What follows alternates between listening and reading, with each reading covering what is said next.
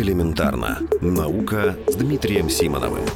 Австралопитек и душа. В прошлом году завершилась одна из самых сложных и важных космических миссий за всю историю под названием «Розетта». Ее целью была комета Чурюмова-Герасименко. Что же дальше ждет нас в области исследования малых небесных тел? Люси и Психея. Так будут называться две будущие миссии НАСА. Полет Люси назначен на октябрь 2021 года. В 2025 году аппарат достигнет основного пояса астероидов, который находится между Марсом и Юпитером. А спустя еще два года приступит к исследованию троянских астероидов Юпитера. Это особая группа небесных тел, которые движутся по орбите Юпитера. Считается, что в отличие от своих собратьев из основного пояса, они сформировались далеко от своей современной орбиты, и тем они интересны. Всего Люси должна исследовать 6 таких объектов. Миссию назвали в честь знаменитой Люси, австралопитека афарского, изучение которого пролило свет на эволюцию человека. Таким образом, в НАСА намекают, что их миссия должна помочь узнать больше о прошлом Солнечной системы.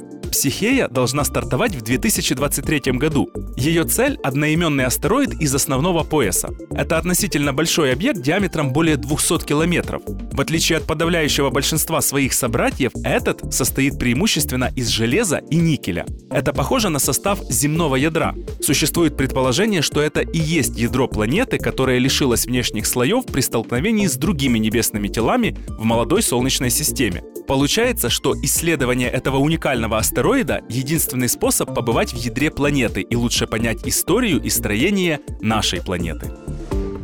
Элементарно. Наука. Ежедневно в эфире «Вестей».